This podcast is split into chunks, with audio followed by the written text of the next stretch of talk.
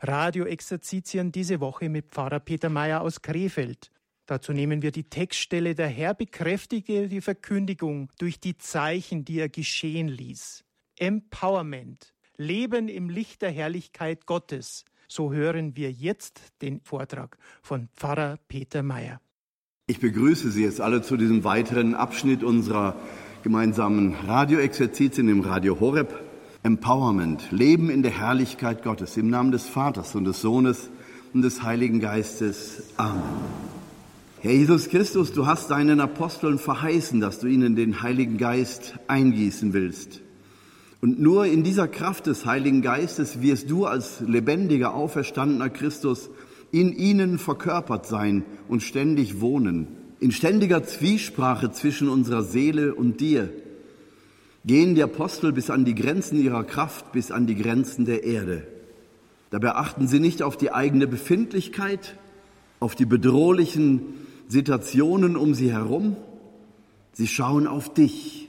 Das ist der Ausdruck ihres Heilseins, ihres Gesundseins, im Kern gesund.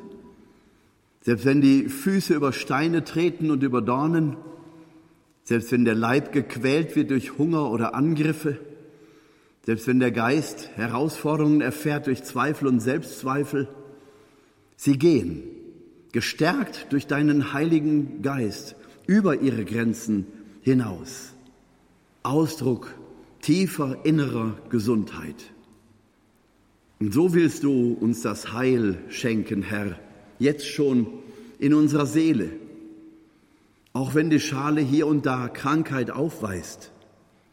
Du willst, dass wir im Kern gesund sind, damit wir wirkliche Zeugen deiner Liebe und deines Lichtes sind. Danke, dass du uns in den Strahl deiner Liebe und deines Lichtes stellst. Amen. Ja, heute ist der Tag der Heilungsgebete. Heute Abend um 19.45 Uhr nach dem Rosenkranz sind alle eingeladen, an den Heilungsgebeten teilzunehmen. Wir werden um Heilung beten, aber nicht nur um die persönliche Heilung, nicht nur um die persönliche Befindlichkeit, sondern das, was mir immer klarer wird und was Sie sicherlich auch bestätigen können, was da wirklich Heilung braucht. Das ist unsere Zeit, unsere Gesellschaft, unsere Kirche, jeder von uns in diesem ganzen Zusammenhang. Ich glaube, dass es gar nicht so sehr die körperliche Heilung ist, die im Moment notwendig ist, sondern es steht viel mehr auf dem Spiel. Unsere Gesellschaft und unsere Kirche mittendrin erfährt zurzeit immer mehr Destabilisierung. Man konnte früher sagen, dass Kirche in unserer Gesellschaft in Westeuropa und in Deutschland eben auch stabilisierender Faktor war. Ein ganz starker stabilisierender Faktor, der eben Moral, Ethik, Lebensweise, Lebensgesundheit, innere Ausrichtung vorgab. Und das war eine gemeinsame Basis, auf der man einen gesellschaftlichen Konsens fand, mehr oder weniger jedenfalls. Gesellschaft wurde als stabil empfunden. Und wenn wir im Moment in uns hineinspüren, dann spüren wir ganz viele Ängste, ganz viele Zukunftssorgen und Fragen. Wenn wir in unsere Gesellschaft schauen, gelähmt durch diese Pandemie, werden viele Fragen noch eklatanter und deutlicher. Wir erleben die ökologische Krise und die verschiedenen Versuche, damit umzugehen. Wir erleben zurzeit auch sonntags vollste Autobahnen. Es macht keinen Spaß mehr zu fahren. Fast alle Autobahnen sind dreispurig und alle drei Spuren sind satt belegt, auch am Sonntag. Das alles ist gar nicht mehr steigerbar. Wohin geht also die Wirtschaft? Die Autoindustrie war immer wirtschaftlicher Motor in unserer Gesellschaft. Und jetzt stoßen wir an Grenzen, Grenzen des Machbaren, Grenzen des Erträglichen. Es stellen sich viele Fragen der Menschen, wie wird die wirtschaftliche Zukunft auch aussehen, auch nach diesem Lockdown? Wie wird das Kaufverhalten der Leute sich verändern? Immer mehr LKWs unterwegs, weil durch diese Online-Shops natürlich auch das Kaufverhalten der Menschen sich ändert, auch die Individualisierung durch dieses Medium sinkendes Interesse, sich für das Gemeinwohl einzusetzen. Also das sind jetzt alles nur Andeutungen, um deutlich zu machen, wir stehen an gewaltigen Veränderungen und Kirche stellt schon lange nicht mehr diesen stabilisierenden Faktor in unserer Gesellschaft dar. Kirche ringt im Moment um ihr eigenes Überleben, um es mal so zu sagen. Manche Bischöfe sagen schon, dieser synodale Weg ist die letzte Chance der Kirche, bevor sie untergeht. Ich teile diese Meinung nicht, sondern ich teile die Meinung derer, die sagen, wir müssen den Glauben an Jesus Christus verstärken.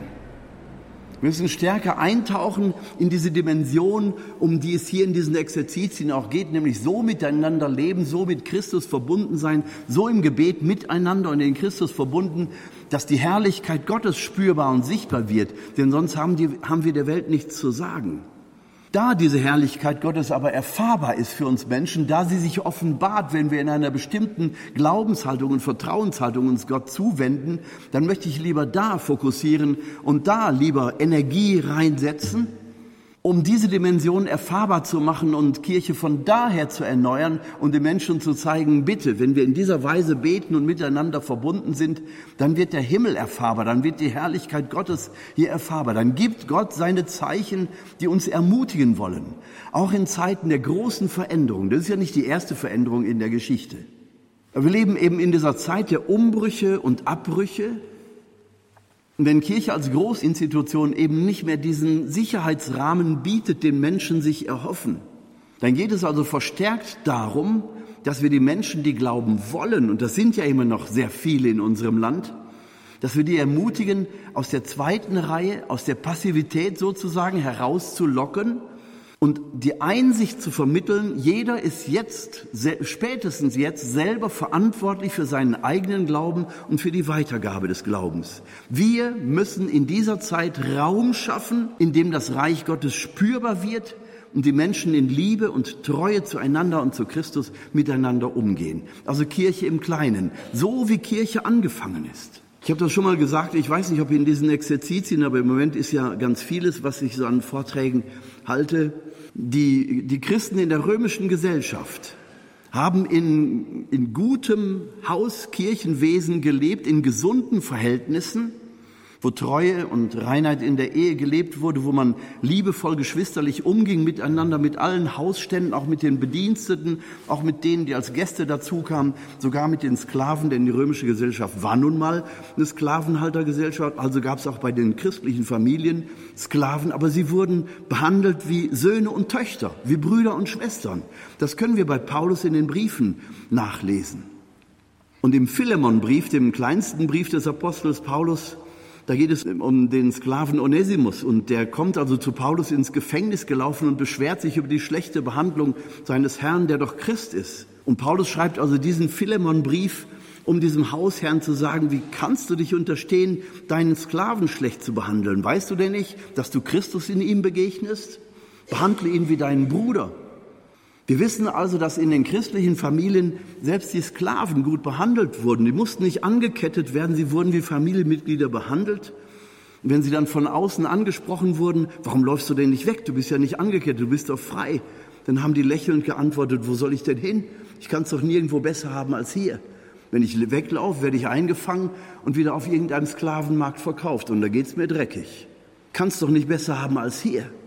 Und wir wissen, dass aus diesen christlichen Familien im Römischen Reich, noch vor der Christianisierung des Römischen Reiches im Jahr 316, in der konstantinischen Wende, also vorher haben schon sehr viele, also überdurchschnittlich viele Christen staatliche Ämter eingenommen, weil man wusste, aus diesen christlichen Familien wachsen gesunde Persönlichkeiten hervor, weil die gesunde Familienverhältnisse erleben. Und diese Menschen sind belastbar und sie sind hoch motiviert.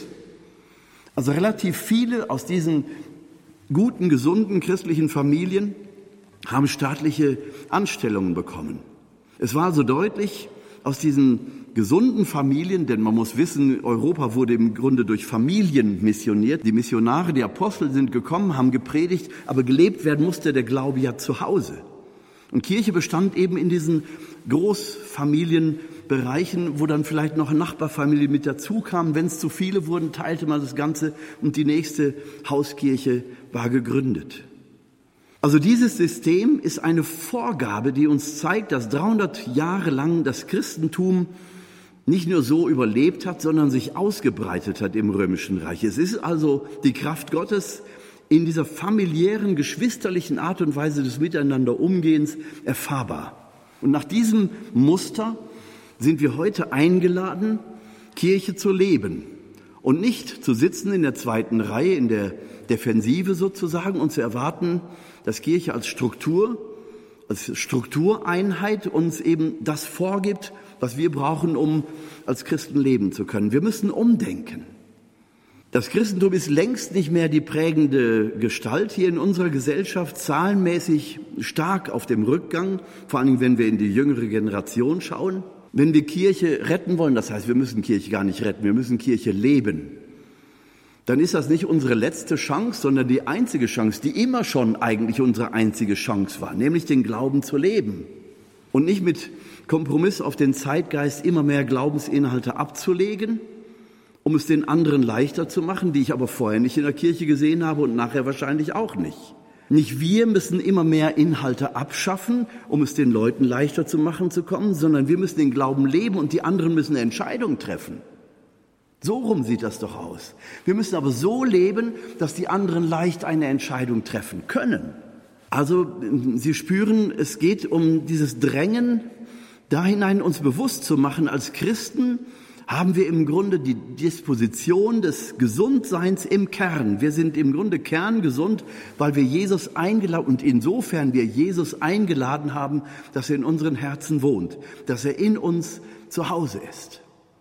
Und dieses Gesundsein in Jesus Christus, wie gesagt, die Schale kann krank sein, ich kann deswegen x Krankheiten haben, das ist jetzt nicht gemeint, aber dieses Gesundsein der Seele, dieses aufrecht Dastehen in der Freude und Feier der Kinder Gottes. Angesichts so vieler äußerer Bedrängnisse und Bedrohnisse, denen wir ausgesetzt sind, und so vieler Zeit- und Zukunftsfragen, die wir nicht beantworten können. Im Grunde stehen wir aufrecht und souverän, weil wir Christus in uns tragen. So wie Jesus vor Pilatus steht mit der Dornkrone und dem roten Spottmantel, die Zeichen der Folter an seinem Leib, aber er steht da als der Souverän und es sieht aus, als wenn er der wirkliche Souverän dieser Szene ist. Das keifende Volk unten, das seinen Tod fordert, Pilatus, der gar nicht recht weiß, was er machen soll, er spricht den berühmten Satz, Ecce homo, seht, da ist der Mensch. Jesus, zerschlagen und zerschunden, gefoltert, dem Tode nah, aber er steht da souverän und aufrecht, als wenn diese ganzen Schmerzen nicht wären. Er steht da souverän, weil sein Herz mit dem Vater eins ist.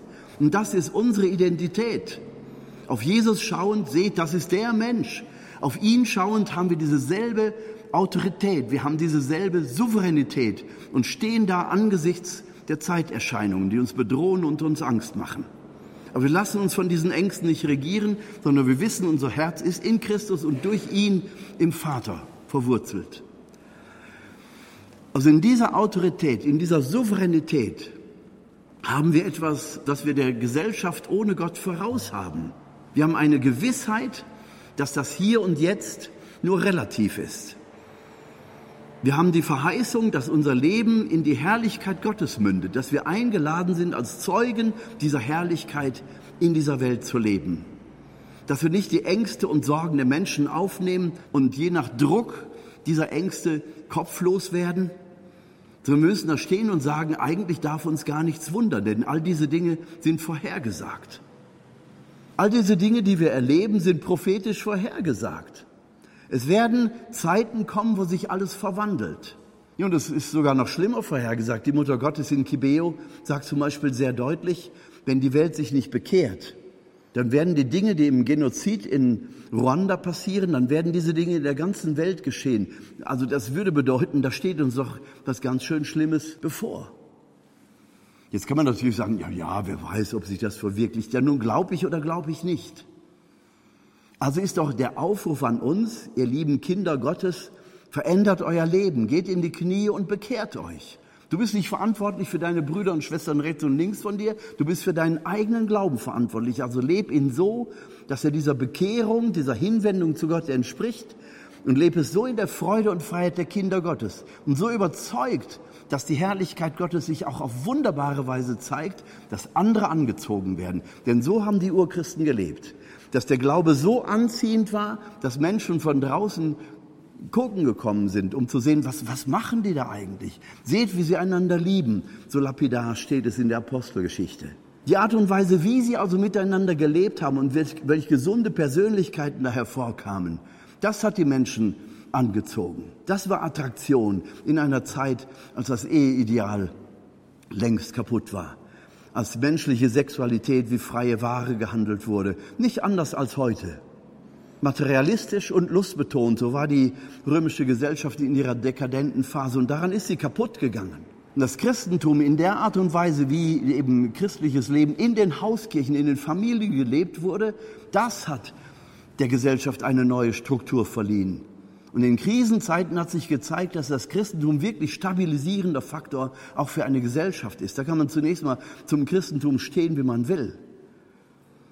Aber wenn es so eine konkrete, prägende Kraft hat für eine Gesellschaft, dann ist es doch allein deswegen schon lohnend, sich darauf einzulassen. Was haben die Christen verstanden? Was leben die eigentlich? Was machen die? Was unterscheidet sie von einer gottlosen Gesellschaft? Und das herauszufinden, das muss die Frage sein, die bei den Menschen sich ergibt, wenn sie sehen, wie wir unseren Glauben leben. Wenn wir aber jammern angesichts der Zeiterscheinungen, wenn wir jammern angesichts der unterschiedlichen Richtungen auch innerhalb der Kirche, dann haben wir der Welt doch nichts anzubieten. Wir müssen sehen, dass wir Raum schaffen, in dem genau das gelebt wird, was der Glaube, was Christus von uns verlangt. Und dazu ermutigt uns auch das Kirchenrecht. Sie erinnern sich, ich habe vor einigen Jahren hier Exerzitien gehalten im Radio vom Feigenbaum. Freie Initiative von Gläubigen habe ich damals betont, auch als äh, Einladung des Kirchenrechtes, des katholischen Kirchenrechtes an alle Gläubigen, eben Unternehmungen zu bilden in freier Initiative, die vom Glauben betont sind, die eben genau dem Ausdruck geben, worum es in dieser, in dieser Hauskirche geht. Und die Wichtigkeit von Hauskirche wird ja in einer zerfallenden Struktur immer deutlicher. Bitte jetzt, Eliane, einmal die beiden Kanones 215 und 216 aus dem Kirchenrecht vorzulesen. Kanon 215. Den Gläubigen ist es unbenommen, Vereinigungen für Zwecke der Caritas oder der Frömmigkeit oder zur Förderung der christlichen Berufung in der Welt frei zu gründen und zu leiten und Versammlungen abzuhalten, um diese Zwecke gemeinsam zu verfolgen. Kanon 216. Da alle Gläubigen an der Sendung der Kirche teilhaben, haben sie das Recht, auch durch eigene Unternehmungen, je nach ihrem Stand und ihrer Stellung, eine apostolische Tätigkeit in Gang zu setzen oder zu unterhalten. Keine Unternehmung darf sich jedoch ohne Zustimmung der zuständigen kirchlichen Autorität katholisch nennen. Also die klare Ermutigung, das Recht aller Getauften, Vereinigungen zu gründen und zu unterhalten, also dauerhaft auch zu betätigen, das ist also die Bildung von geistlichen Gemeinschaften. EVs im staatlichen Sinne, Vereinsgründung zur Evangelisation, zum Apostolat. Also wenn jetzt beispielsweise Menschen das Interesse haben, Hauskirche miteinander zu leben, dann stellt sich natürlich die Frage, wie baut man das denn auf? Nehmen Sie zum Beispiel diese, dieses Gebet in sieben Schritten, was ich Ihnen vorige Tage nahegelegt habe, und nehmen Sie das als, als äh, Grundart, miteinander zu beten oder zumindest einzusteigen in den Versammlungen der Hauskirche. Dann wird eben ausgetauscht über Lebens- und Glaubensfragen, man lernt sich näher kennen, man betet füreinander, wenn Not vorliegt, wenn bestimmte Krankheiten da sind. Man trägt sich in Freude und Leid. Man hält miteinander Agape, also ein kleines, bescheidenes Liebesmahl. Satt essen können die Leute sich zu Hause, aber einfach als Zeichen der Gemeinschaft. Das gemeinsame Essen gehört eben auch dazu, weil es verbindet und weil es wirklich diese Atmosphäre von zu Hause schafft. Der Raum, in dem man sich trifft, muss einfach sein, rein und schön. Und die Versammlung muss nähren, das heißt, es müssen Menschen da sein, die sich mit der Heiligen Schrift auskennen, die vielleicht die Schriftstelle schon vorbereitet haben und auch vorbearbeitet haben, bevor man sie dann miteinander liest und teilt. Oder wenn man sich damit nicht auskennt, lädt, man eben einen Theologen, einen Priester oder sonst jemanden ein, einen Katechisten oder man kann auch selber Katechistenausbildungen machen, um sich etwas besser auszukennen und also solche Hauskirchgemeinschaften zu leiten. Solche Gebetsabende, solche Treffen, in denen es natürlich auch um ganz menschliche und ganz weltliche Dinge geht, weil ja, es wird eben alles mit einbezogen. Aber in diesem Bewusstsein, das, was wir hier leben, ist Kirche. Was die da draußen oder in der Nachbarschaft machen, das ist nicht unsere Verantwortung. Aber wir leben dies. Und am Sonntag suchen wir uns eine Kirchengemeinde, in die wir gehen können, wo wir wissen, da wird auch ein Gottesdienst gefeiert. Und wir unterstützen den Pfarrer in seiner Arbeit, in seiner Mühe mit unserer Präsenz. Und wir laden ihn auch ein, wir fordern ihn ein, wenn es um das Thema Beichte geht, wenn es um das Thema Anbetung geht. Man kann ja auch Priester in ihrer eigentlichen Berufung herausfordern, damit sie nicht sagen müssen, ja, es kommt ja keiner mehr zum Beichten, es will ja keiner mehr die Anbetung, also machen wir es nicht mehr. Verstehen Sie, wenn, wenn wir als Hauskirchengemeinschaften die Pfarrer und die Priester einladen und herausfordern, dann kommen die wieder in die, ich sage jetzt mal, in die Übung Beichte zu hören. Dann kommen sie wieder in die Praxis der eucharistischen Anbetung. Dann kommen sie wirklich in diese tiefen Beziehung zu Christus vielleicht sogar vorgelebt durch solche Menschen, die es regelmäßig tun in ihren Treffen.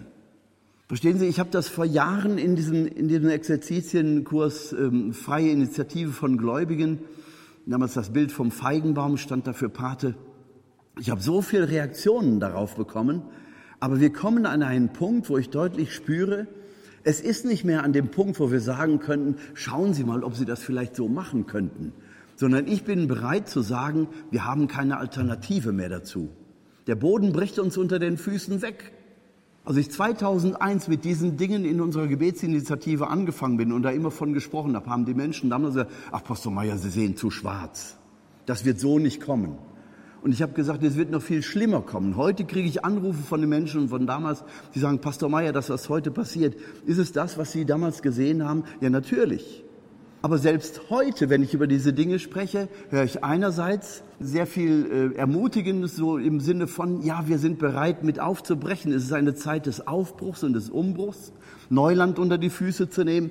Und immer noch höre ich die, Sache, die Antworten von Leuten, die sagen, ach komm, häng das alles nicht so hoch. Rom wird das aussitzen, wie es immer solche Fragen ausgesessen hat.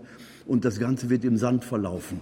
Ja, Flöte, das wird nicht im Sand verlaufen.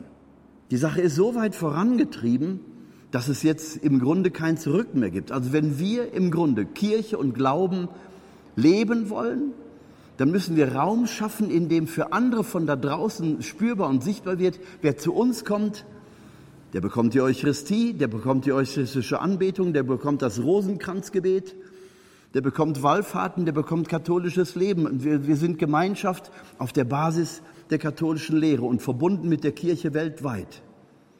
Und von da aus natürlich dann auch dialogbereit mit den Menschen anderer Konfessionen, anderer Religionen, aber besonders auch mit den Menschen, die auf ähnliche Weise wie wir Christus lieben. Und da denke ich besonders auch an freikirchliche Gruppierungen, von denen wir, was Glaubensintensität und auch Anbetung, noch eine Menge lernen können. Wir haben uns viel auszutauschen. Also der Weg der Erneuerung geht nur um die, äh, durch die Vertiefung in Christus. Und diese Dringlichkeit, Hauskirche aufzubauen, zu vertiefen, zu vermehren, die sehe ich als absolut alternativlos. Vielleicht mal im Bild gesagt. Die Titanic galt als unsinkbares Schiff. Ingenieurskunst hoch drei. Man hatte pro forma auch Rettungsboote an Bord. Aber keiner der Bordingenieure war eingeübt, diese Dinger ins Wasser zu lassen. Dass man sie ins Wasser lassen wollte, hat man festgestellt, viele funktionierten gar nicht. Die waren ja auch nur pro forma sozusagen als Dekoration angebracht, weil man sicher war, dieses Schiff kann nicht sinken, also braucht es auch keine Rettungsboote. Man weiß heute, dass es genug Boote waren, sodass keiner hätte ertrinken müssen. Wenn sich Leute ausgekannt hätten mit der Wasserlassung der Boote und wenn die Dinger funktioniert hätten. Und ich lade alle Christen wirklich ein, nicht zu warten, bis das Boot wirklich die Oberfläche verlässt und dann kein Mensch in der Lage ist und sich damit auskennt, diese Beiboote, und das, äh, das ist das Bild für die Hauskirche. Wir müssen das jetzt in guten Zeiten einüben, damit es funktioniert, wenn die Unruhen noch viel größer werden. Und ich sage es Ihnen, das ist prophetisch, das kommt. Ich will mich hier nicht groß tun und sagen, ich bin der Prophet. Nein, das bin ich überhaupt nicht. Aber ich spüre deutlich, und zwar seit, den, seit Anfang der 2000er Jahre, dass diese Dinge kommen. Und ich erlebe einerseits eine Begeisterung von den Leuten, wenn ich über diese Dinge spreche, aber andererseits auch eine unglaubliche Lahmheit in der Umsetzung. Ja, dann ist alles andere wieder wichtiger. Ich sage es Ihnen, wir leben an einem Punkt, wenn wir jetzt nicht konkret werden und wenn wir die Dinge jetzt nicht wirklich umsetzen, mit der Freude und Freiheit der Kinder Gottes, ohne darauf zu schauen, oh, wie schrecklich ist das alles, sondern wenn wir auf Christus schauen, brauchen wir überhaupt keine Angst zu haben. Er hat uns doch seine Gegenwart verheißen. Er lässt seine Kirche nicht untergehen, aber sie wird ein sehr anderes Gesicht bekommen. Vielleicht wird sie wieder mehr der Kirche in der Urkirchzeit ähneln, dass es hier und da und überall Oasen in der Wüste gibt, diese Hauszellgruppen, von denen ich hier spreche. Bei meinem ersten Besuch in Ruanda, ich habe das auch schon zitiert, aber ich wiederhole es, um Ihnen das deutlich zu machen, da hat mir ein Mann erzählt, wir haben Kopien von der eigentlichen Erscheinungsmadonna in Kibeo angefertigt. Wir haben Kopien davon gemacht und sie als Wandermadonnen herumgehen lassen durch die Städte und Dörfer unseres Landes. Und er sagte, wir machen wunderbare Erfahrungen, besonders in den Hauskirchen, wenn die sich versammeln.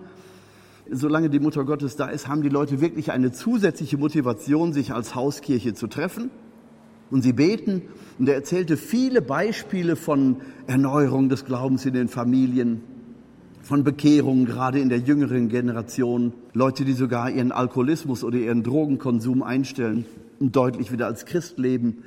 Und wunderschöne Beispiele. Und ich habe dann gefragt, ja, was ist mit den Leuten, die nicht in Hauskirchen sind? Wie, wie nehmen die dann dran teil an diesen Gebetsversammlungen mit der Wandermadonna? Wie? fragte mich. Ich habe gedacht, was war denn an der Frage so schwierig? Ich habe die Frage wiederholt. Ja, also die, die jetzt nicht in einer Hauskirche sind, die werden doch sicherlich auch Interesse haben, äh, an diesen Gebetsveranstaltungen teilzunehmen im Rahmen der Wann. Wie jetzt? Was, was meinen Sie mit der Frage? Ich habe gesagt, bin ich blöd oder ist der blöd? Das, das kann man an dieser Frage nicht verstehen. Da habe ich gesagt, ähm, es gibt doch Leute auch, die nicht in Hauskirchen sind. Nein, sagt er. Wie bitte? sage ich. Nein. Jeder Katholik hier in Ruanda ist auch in einer Hauskirche. Ich sage, aber ja, und die da sonntags zur Kirche kommen, die können mir doch nicht erzählen, dass alle nicht. Doch, die sind alle in einer Hauskirche. Die treffen sich mindestens einmal in der Woche in den Wohnzimmern, bei den Familien. Und am Sonntag treffen sie sich in der Kirche. Sie sehen doch, was am Sonntag in der Kirche los ist. Da kommt Hauskreis X, Hauskreis Y, Hauskreis Z. Und das ist das große Hallo. Und jeder Gottesdienst hat einen eigenen Chor mit 40, 50, 80 Sängern. Da kommt die nächste Messe anderthalb Stunden später, da steht der nächste Chor, der gebildet ist aus den Hauskirchgruppen. Dann kommt der dritte Gottesdienst, der wieder belegt ist mit einem ganz eigenen Chor, wieder besetzt aus den verschiedenen Hausgruppen. Die Kirche in Ruanda und in vielen anderen afrikanischen Ländern lebt von diesen Hauszellen. Da sagt dieser Mann, der mir das erzählt hat, aber wenn Kirche doch Leib ist, wie kann denn ein Leib ohne Zellen existieren? Wenn ein Leib keine Zellen hat, ist er doch kein Leib ist er doch eine ausgestopfte Mumie. Also die Lebendigkeit der Kirche in Afrika hängt von diesen kleinen Gruppen ab. Die treffen sich und leben ihren Glauben zu Hause, besprechen da ihre Glaubens- und Lebensfragen. Da, wo sie Fragen haben, wird, werden Fragen notiert, die werden dem Pfarrer übergeben. Antworte mal. So fordern die ihre Pfarrer heraus. Gib uns Antworten auf unsere Glaubens- und Lebensfragen. Und wenn er sagt, ja, habe ich im Moment nicht auf dem Schirm, kann ich nichts zu sagen. Ja, aber bitte, Pfarrer, beim nächsten Mal haben Sie es doch bestimmt in Erfahrung gebracht. So kann man auch einen Pfarrer bei seiner Ehre packen. Soll mal zeigen, was er studiert hat und was er spirituell drauf hat.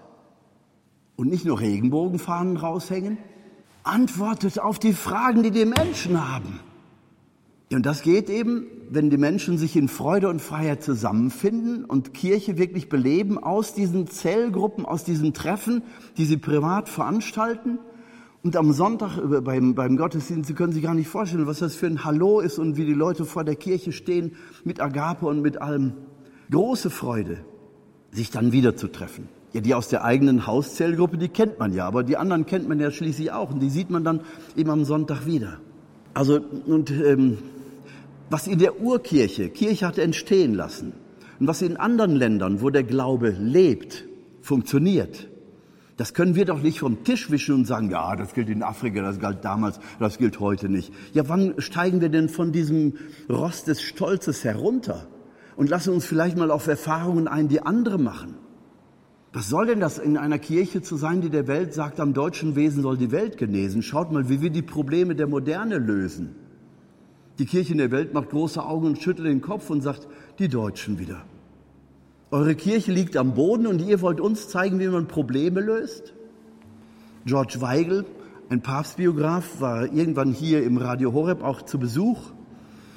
Er kennt sich mit der Weltsituation der Kirche und auch der anderen Konfessionen gut aus und er ist hier also ausführlich interviewt worden. Ich habe einiges davon auch mitbekommen am Radio. Und dann hat er gesagt, unter anderem, überall in der Welt, wo sich die protestantischen Kirchen dem Liberalismus und dem Relativismus zuwenden, da ist es um diesen Zweig der Reformation geschehen. Der Relativismus führt das Ganze zur Aufgabe. Und dann sagt er, welche Probleme will denn die deutsche katholische Kirche lösen, wenn sie diesen Fehler macht und sich dem Liberalismus und dem Zeitgeist zuwendet? In der Frage steckt natürlich auch schon der Hinweis, seid vorsichtig, dass ihr nicht genauso gut, wenn ihr dem Zeitgeist folgt und dem Relativismus zu viel Raum gebt, dass ihr zur Belanglosigkeit zurückreduziert werdet. Wenn wir also keine Glaubensinhalte mehr pflegen, wenn wir sie nicht leben und lebendig werden lassen in unserem Herzen, in unseren Gemeinschaften, in unseren Zusammenkünften, wenn wir uns nur noch mit den Zeitgeistthemen beschäftigen, dann sind wir wirklich in der Gefahr, den Boden des Evangeliums, der Lehre der Kirche zu verlassen und es, es rutscht in die Belanglosigkeit. Wenn wir diese Zerstörung der Kirche auf diese Weise verhindern wollen, dann geht das für uns als normal getaufte Christen eben nur dadurch, dass wir das Kirchenrecht in diesen beiden Kanones 215, 216 ernst nehmen und sagen, jeder Christ, jeder Getaufte hat das Recht und auch die Verpflichtung, solche Vereinigungen zu gründen und zu unterhalten. Die sind nicht genehmigungspflichtig, sondern fangt einfach an. Ein junger Mann aus irgendeiner Stadt in Norddeutschland, ich will das jetzt mal nicht sagen, weil vielleicht würde man das dann wiedererkennen, der hat mir erzählt, dass er jahrelang mit einigen wenigen Leuten die Anbetung in seiner Stadt durchgeführt hat. Mitte 20 ist der Bursche. Fantastischer Kerl. Die haben also ganz in Treue immer und immer wieder Anbetung gemacht. Er ist auf Exerzitien gegangen, dadurch habe ich ihn auch kennengelernt. Und jetzt auf einmal taucht er wieder auf und zeigt mir Bilder von diesen Gebetsveranstaltungen. Volle Kirche. Lauter junge Leute. Er hat jahrelang durchgehalten, mit einigen wenigen die Anbetung zu machen mit großer Selbstverständlichkeit, gar nicht groß rausposaunt, aber immer wieder hier und da Leute angesprochen, eingeladen. Und auf einmal kommen sie. Es gehört auch eine große äh, Frustrationstoleranz dazu, dass wir äh, erstmal anfangen und, und die erste Zeit feststellen, mein Gott, da kommen so wenig Leute. Es scheint sich überhaupt nicht zu vermehren und es ist mühsames Tun. Das ist, als wenn du den Karren durch Sand ziehst. Unglaublich mühsam. Und auf einmal, wahrscheinlich will Gott auch unsere Treue, unser Durchhaltevermögen prüfen. Und auf einmal kommen die Menschen. Dann bist du, der du aber angefangen hast und in Treue durchgehalten hast, dann bist du, dann bist du mittlerweile so nüchtern geworden, dass du die Dinge wirklich gut auch leiten kannst und den Menschen wirklich die Gegenwart Gottes vermitteln kannst. Also dieses Anfangen, die Eigenverantwortung im Glauben zu übernehmen, hat was mit diesem Gesundsein der Seele zu tun, so wie bei den Urchristen. Wir sind gesund, weil wir Christus Raum geben. Wir sind im Kern gesund, weil Christus in uns lebendig ist. Und er gibt uns das Format, das wir brauchen, um aufrecht zu stehen, um uns bewusst zu sein, wir sollen Leuchttürme in der Dunkelheit sein. Dafür müssen wir auf festem Boden stehen und nicht im Anfang schon rechts und links gucken, verstehen die uns wohl alle, mögen das wohl alle, was ich da tue. Das ist nicht wichtig. Du, Kind Gottes, erkenne deine Verantwortung und fang an. dann bete um die Menschen, die der Herr dir an die Seite stellen will. Und dann lebe mit diesen Menschen eben genau das, was die Urkirche auch gemacht hat. Leb Hauskirche in der Freude und Freiheit der Kinder Gottes, in der Geschwisterlichkeit miteinander, in der Verbindlichkeit des Daseins füreinander. Und du wirst gesunde Persönlichkeiten hervorbringen die der Gesellschaft wirklich Nutzen bringen. Auf lange Sicht gesehen natürlich. Also dieses Thema ist für mich so ein vordringliches Thema mittlerweile geworden. In der Vergangenheit habe ich es immer angestoßen und habe eingeladen dazu. Mittlerweile spüre ich, es ist nicht mehr die Zeit zu sagen, ihr könnt mal überlegen, ob oder ob nicht.